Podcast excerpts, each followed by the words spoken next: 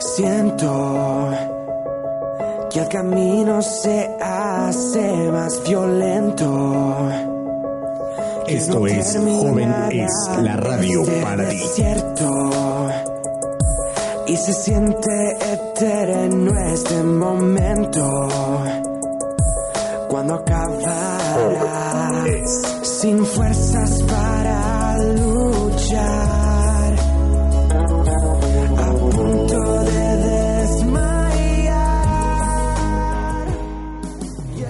Amigos, esto es Joven Es. Buenos días a todos aquí en la República Mexicana, buenas noches en Pekín.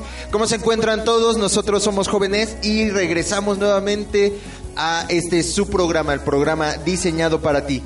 Estamos muy contentos de estar nuevamente con ustedes. Eh, como recordarán, el programa pasado, bueno, pues nos la pasamos de lujo hablando acerca de temas del amor y de qué es toda esta situación. Y bueno, pues ho- hoy, como hace ocho días, tenemos la grata compañía de Leti. Leti, buenas, buenos días, ¿cómo estás? Estoy muy bien, gracias a Dios, y aquí contenta de compartir este espacio con ustedes. Qué bueno, me encanta que estés aquí con nosotros. Y la famosísima Chuy Ayala. ¿Cómo estás, Chuy? Muy bien, gracias y pues ya lista y preparada para empezar. Perfectísimo. Bueno, pues eh, agradecemos a todos nuestros radioescuchas, a todos ustedes que nos han venido siguiendo a lo largo de estos programas. Le- los invitamos a que se sumen con nosotros, a que escuchen este programa, comenten en nuestras redes sociales, en el en Facebook nos pueden encontrar en la página de El Monte de los Olivos eh, y en Joven Es eh, en Facebook y bueno, en las diferentes plataformas, en SoundCloud y como Olivo Spot y en iBox como Olivo Spot. Estamos muy contentos, estamos muy contentos. Este programa ha sido una bendición para nosotros y esperamos que para cada uno de ustedes queremos escuchar sus comentarios, leerlos, positivos o negativos, lo que sean nos hacen crecer. Y bueno, pues hoy vamos a seguir hablando del tema del amor. Y bueno, para recordar un poco, decíamos que eh, finalmente cuando nosotros nacemos, la familia, los padres, la sociedad donde nos desarrollamos nos enseñan un concepto de amor y como nos apuntaba Leti muy, muy precisamente, el amor solamente se perfecciona en el momento que tú tienes una relación directa o una relación cercana a Dios, ¿no? O con Dios. Yo por aquí, a mí me gustaría empezar a abrir este bloque eh, mencionándoles algo que encontré un poco de filosofía del amor. Hay cuatro puntos que a mí me gustaría como ir tocando, eh, si me lo permiten, Chuy y Leti. Primero dice, eh, ¿qué es el amor? Es la inclinación del alma hacia un objeto o persona. Hay algo que va a ser objeto de tu deseo y que finalmente va a volcar todos tus sentimientos, todas tus emociones, todas tus percepciones hacia ese, hacia ese momento. El amor sucede cuando el objeto del deseo es presenciado, es decir, tú lo puedes eh, observar, está, está en ti, ¿no? Y apropiado por nuestra personalidad y separado en sus propiedades. Cada propiedad despierta un sentimiento y la combinación de dichos sentimientos es el amor. No te vas a enamorar de una persona eh, si no lo conoces realmente en sus propiedades. Digo, ya después de la luna de miel te levantas a los ocho días y dices, ay, la chancluda esta, ¿qué onda? Pero al final es parte de lo que tú vas a amar, ¿no? Es cada propiedad despierta un sentimiento y la combinación de dichos sentimientos finalmente te, eh, es el amor. ¿Cómo ven esto? ¿Qué, qué, qué- qué les parece? Es, es- es algo bien curioso, ¿no? Sí, es una definición extrema en relación a que se tiene ese sentimiento hacia una persona o cosa. Bueno, ahí difiere un poco porque eh, el amor real, el amor solamente puede ser entre personas, no puede ser a una cosa. Pero sí en cuanto a ir conociendo plenamente, ir apropiándose de, de- de la persona o ir entregándose, es donde se va desarrollando más plenamente. Bueno, aquí cuando se refieren al objeto del deseo, no se refieren necesariamente a una cosa. Es específicamente tú cómo cristalizas hacia cómo o dónde canalizas tu amor, ¿no? Porque en el caso de Dios, por ejemplo, es algo que tú no ves, ¿no? Sin embargo, sabes que lo amas. Y a mí me parece bien importante esta, es- esta, esta definición porque creo que no podríamos entender el verdadero amor de Dios si no entendemos las propiedades, o sea, en qué, en, en qué aspecto de nuestras vidas actúa Dios. Chuy. Estaba recordando ahorita que estaban hablando sobre una de las teorías más famosas de la motivación, la teoría de Maslow, de la jerarquía de las necesidades, que establecía que para que el hombre viviera una autorrealización necesitaba satisfacer cierto nivel de necesidades, ¿no? Y una de las cuales habla precisamente del tema de hoy. esa necesidad del humano por ser amado, por ser aceptado. Sin embargo, este, hay un teórico, Daniel Pink, que dice que esas necesidades de las que habla Maslow nacen de un estímulo diferente uno de carácter interno y otro de carácter externo. Por ejemplo, las, las primeras, que son las necesidades fisiológicas a satisfacer en esta teoría de Maslow, son de carácter externo. Es decir, satisfacen pero no motivan. Ok, ¿Sí? ok, mira qué interesante. Las segundas, que son las necesidades de seguridad, por ejemplo, de trabajo, seguridad social, son de carácter tangible, pero no nos motivan.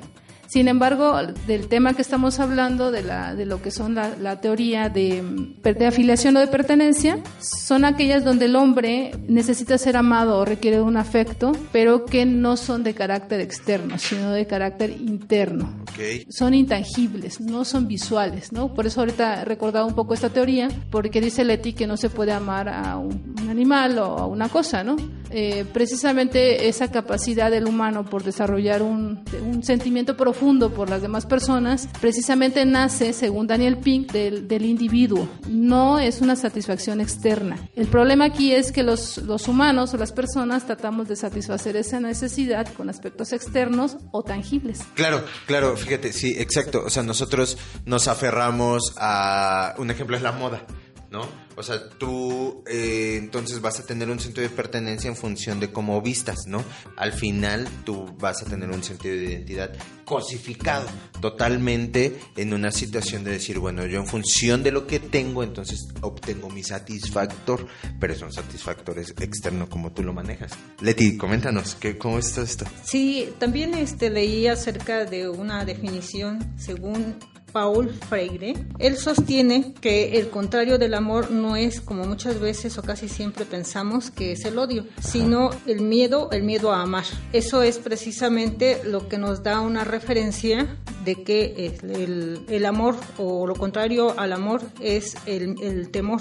Por eso dice la palabra de Dios en el amor no hay temor, sino que el perfecto amor echa fuera el temor, porque el temor lleva en sí castigo de donde el que teme no ha sido perfeccionado en el amor. Ok, amigos, vamos a hacer una pausa. Vamos a un segmento musical, amigos. Esto es Joven es poema de salvación de Pablo Olivares. Regresamos.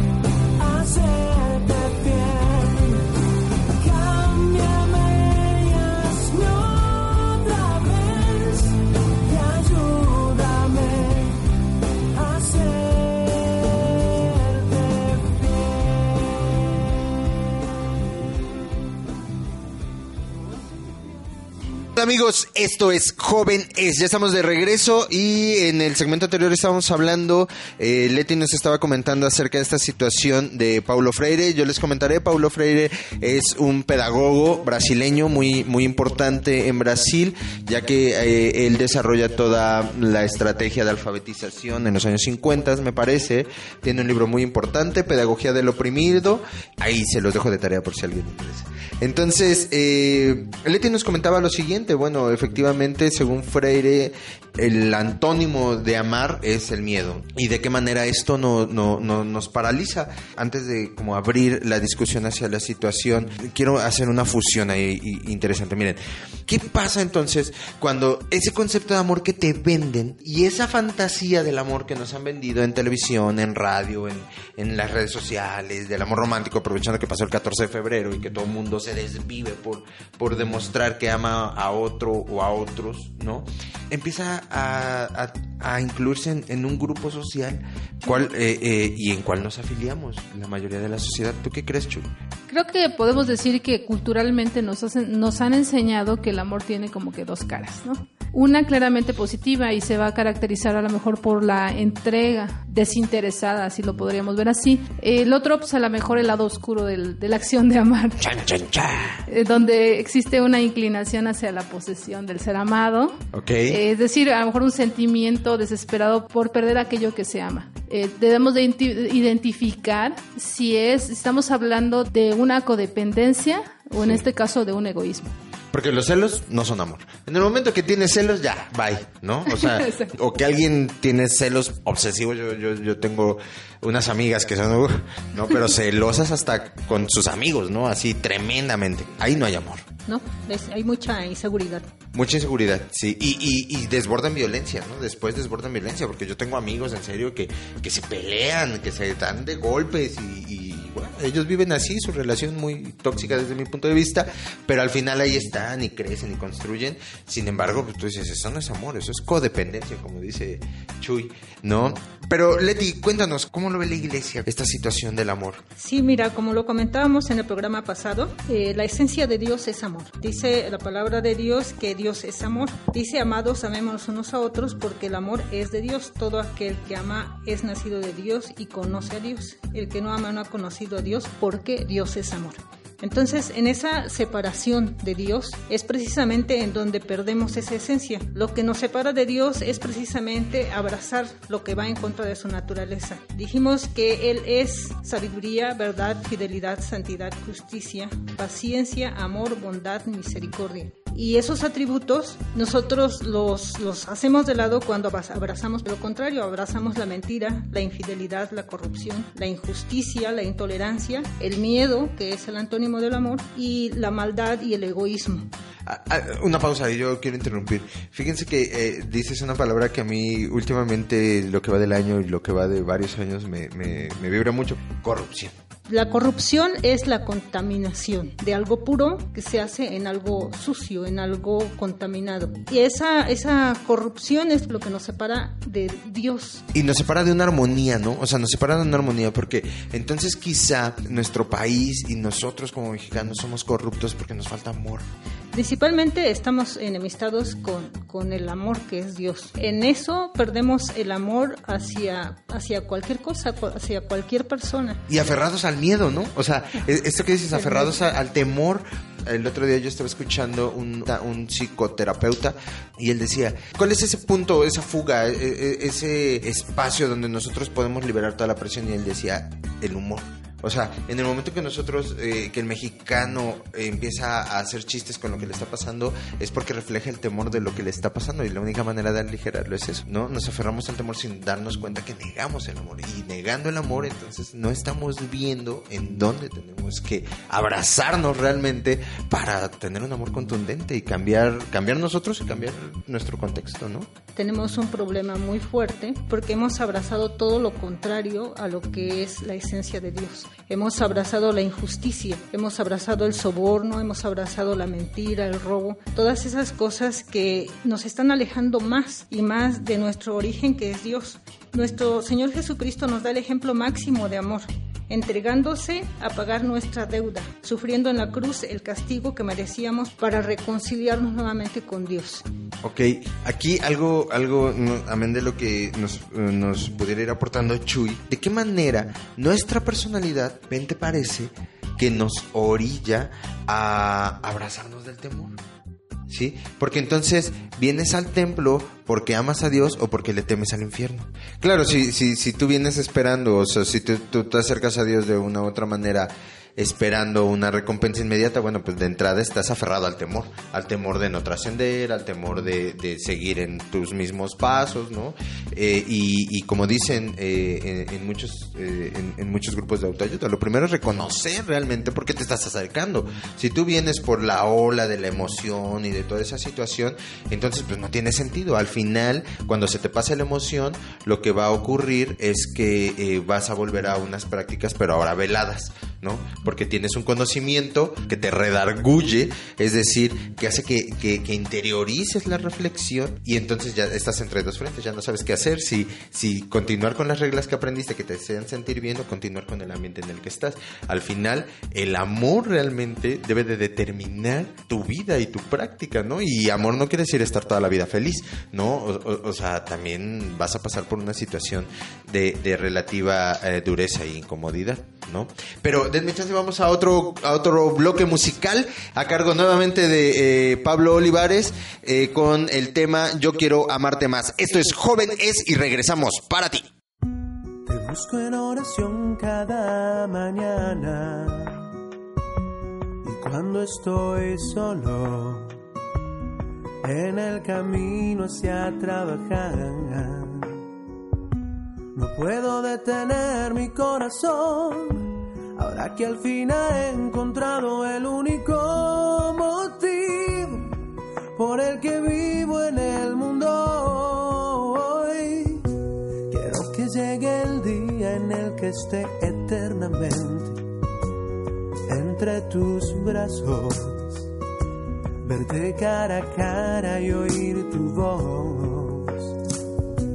No puedo detener mi corazón, que sabe que ahora vives tan adentro mío, porque he elegido amar solo a Dios.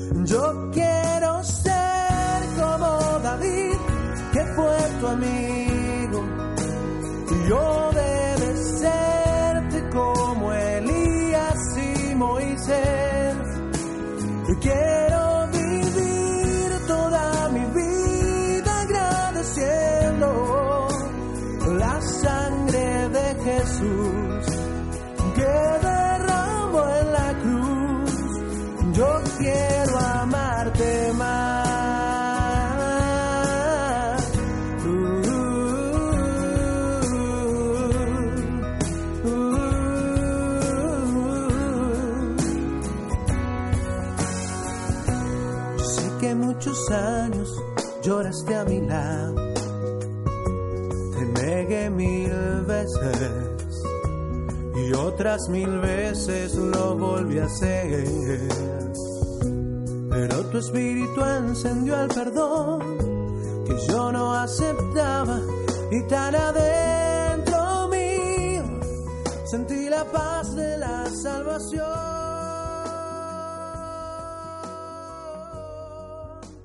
Ya regresamos eh, con el tema que estamos hablando. Estamos hablando del tema del amor. Chuy. Podríamos decir que una persona que no se ama piensa que no es digna de ser amada. Y el amor tiene que ver más con una autoestima, es decir, la autoestima es igual a amor propio.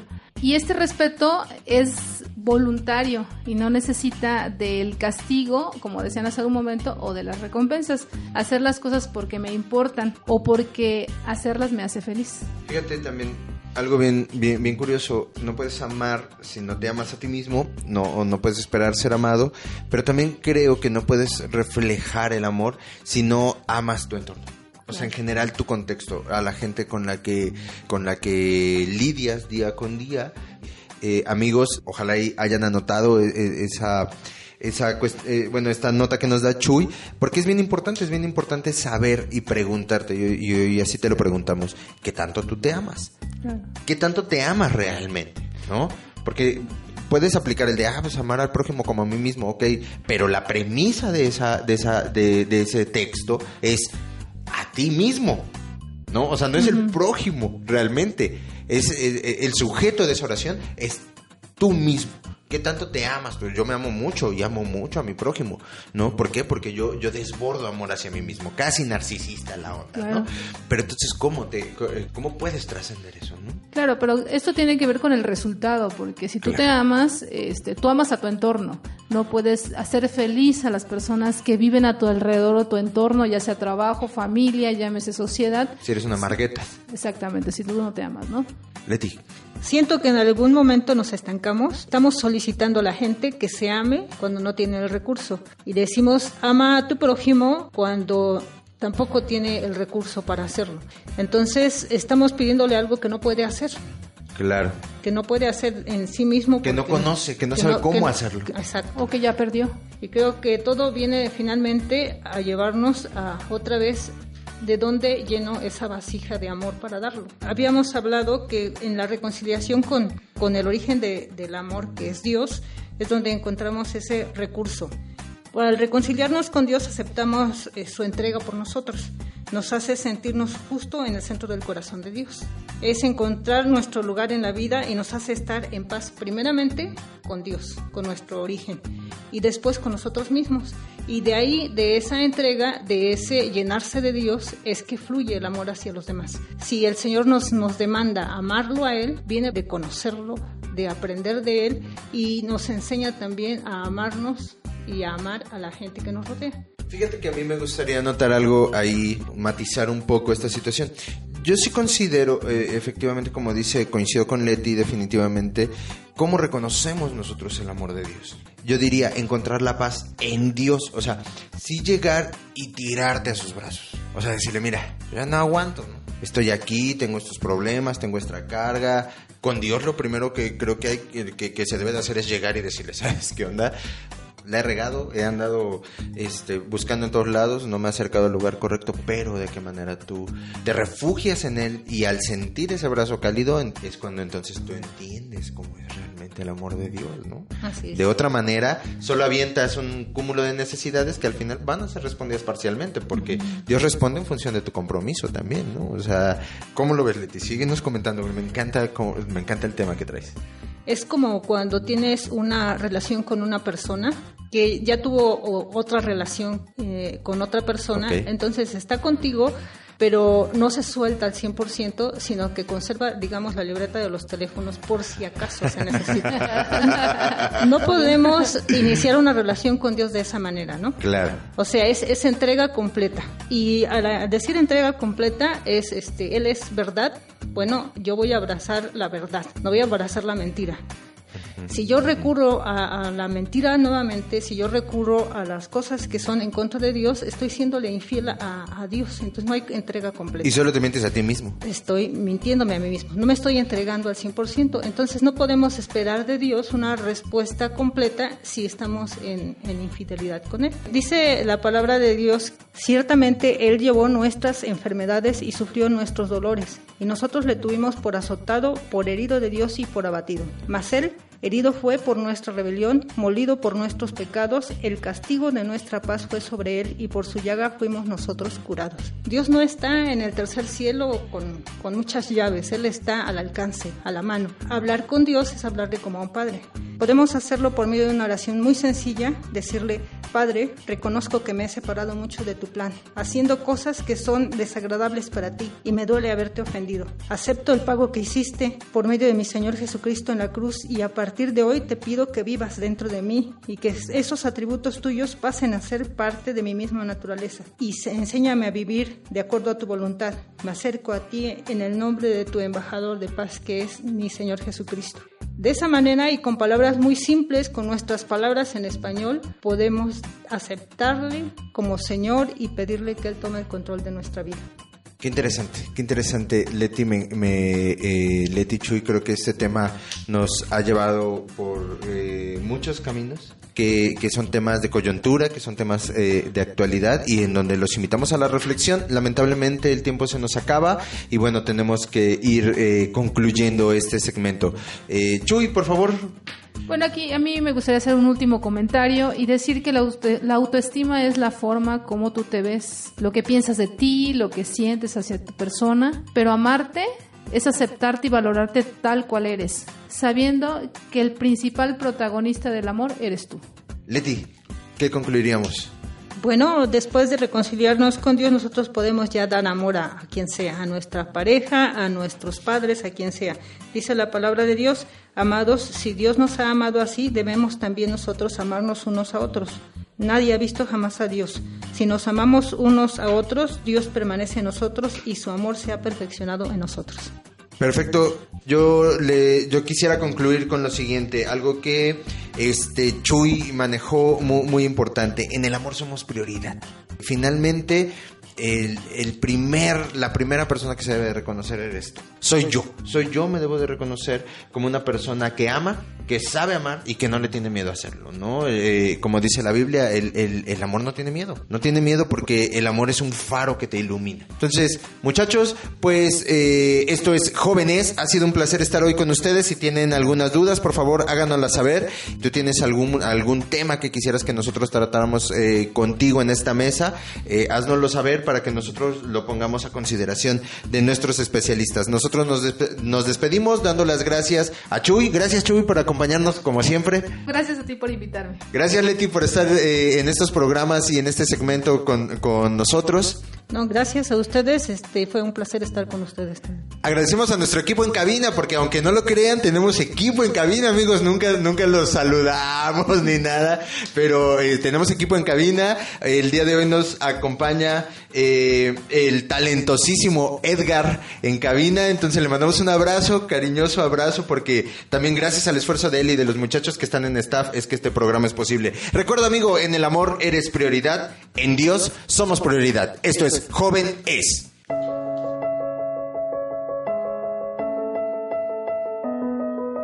Siento que el camino se hace más violento.